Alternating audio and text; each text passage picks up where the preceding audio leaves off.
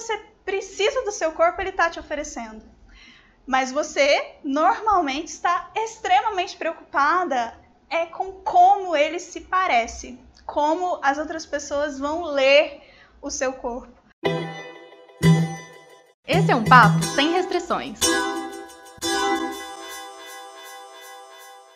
Quando a gente tem uma imagem do que é belo na nossa cabeça, nós construímos dentro da nossa mente o que é belo, o que não é belo. E muitas vezes o, o, conceito que a gente tem, principalmente sobre nós mesmas, o nosso corpo, ele se cristaliza, ele se enrijece em um corpo antigo. Muitas mulheres tem essa postura de, nossa, eu só era bonita quando eu tava com o meu corpo de 20 anos. Queria ter o corpo que eu tinha quando eu tinha tal idade. E o seu corpo conta a sua história.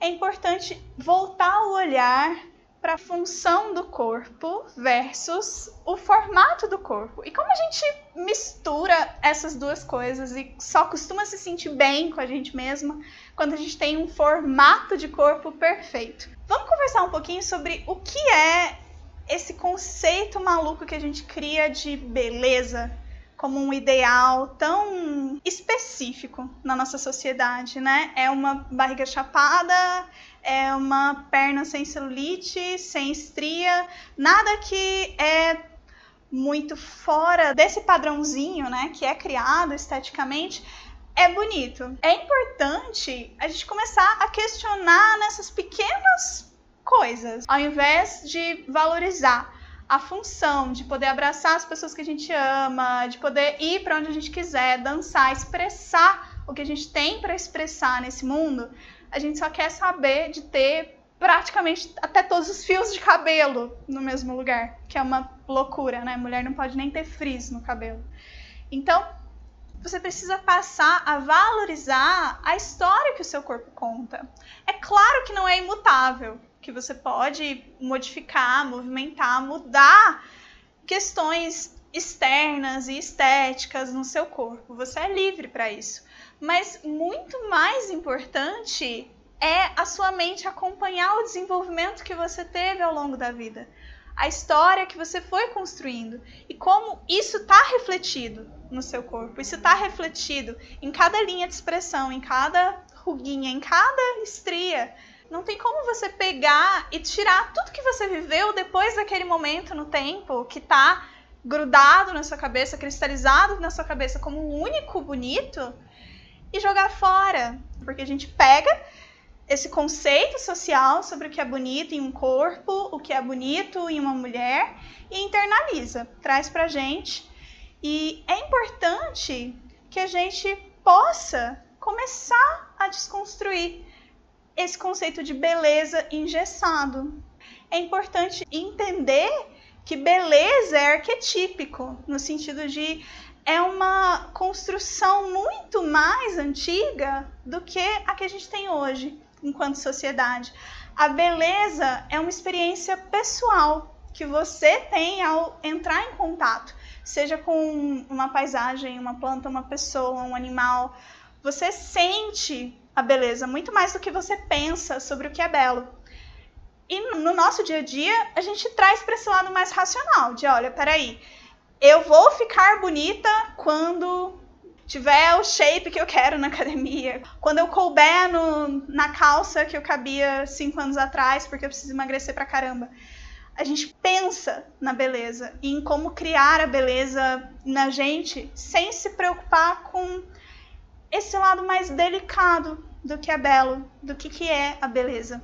Então, muito mais do que a sensação interna que você tem de conexão ou desconexão consigo mesma, você está preocupada com como que você vai sair na próxima selfie. Principalmente uma mulher que já teve um filho, passou pela gestação, ela traz as marcas de você literalmente doar o seu corpo para outro ser humano se formar. E muitas depois hum, não conseguem lidar com essa história que o corpo contou e acham que tem que apagar essas linhas, tem que cortar fora esse parágrafo. Só que sem essas linhas, sem esse parágrafo, você perde, você não ganha, não ganha em beleza. Você perde um pouco da sua história, um pouco do, seu, do que o seu corpo registrou, de quem você é, daquilo que você construiu na sua vida.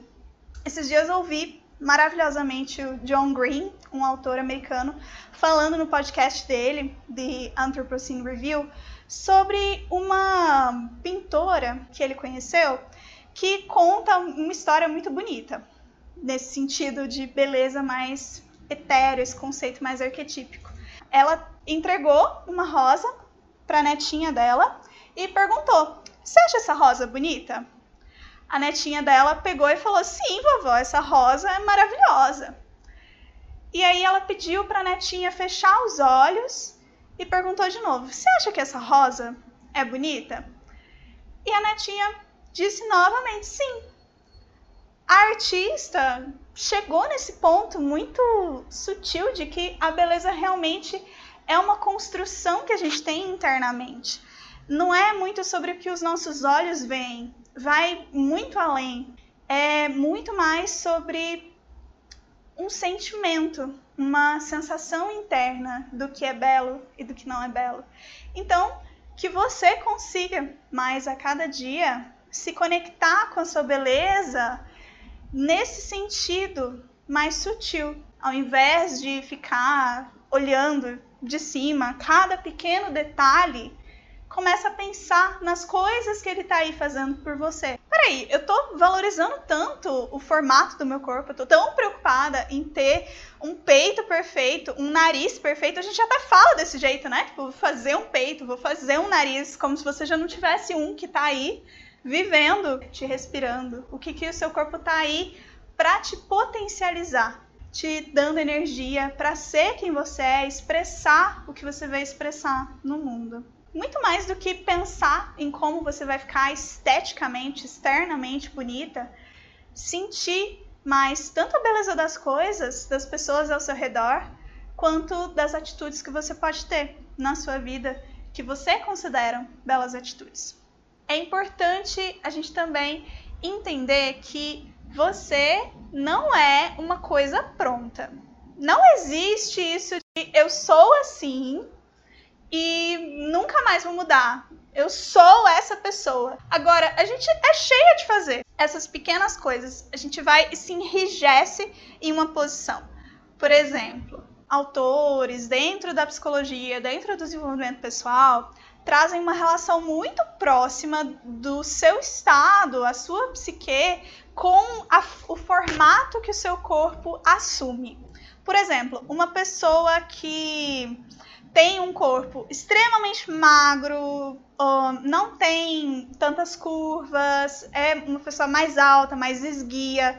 Não é só uma questão de metabolismo, de alimentação, de exercício ou não exercício. Não é só genético o formato do corpo dessa pessoa exprime também algo muito profundo sobre como a pessoa encara a vida, como ela se coloca na vida, como ela se movimenta, as decisões que ela toma, a personalidade dela é expressa pelo corpo. Existe toda uma, uma linha de análise que vai para esse quesito, assim, de olhar para o corpo como um reflexo daquilo que você é por dentro.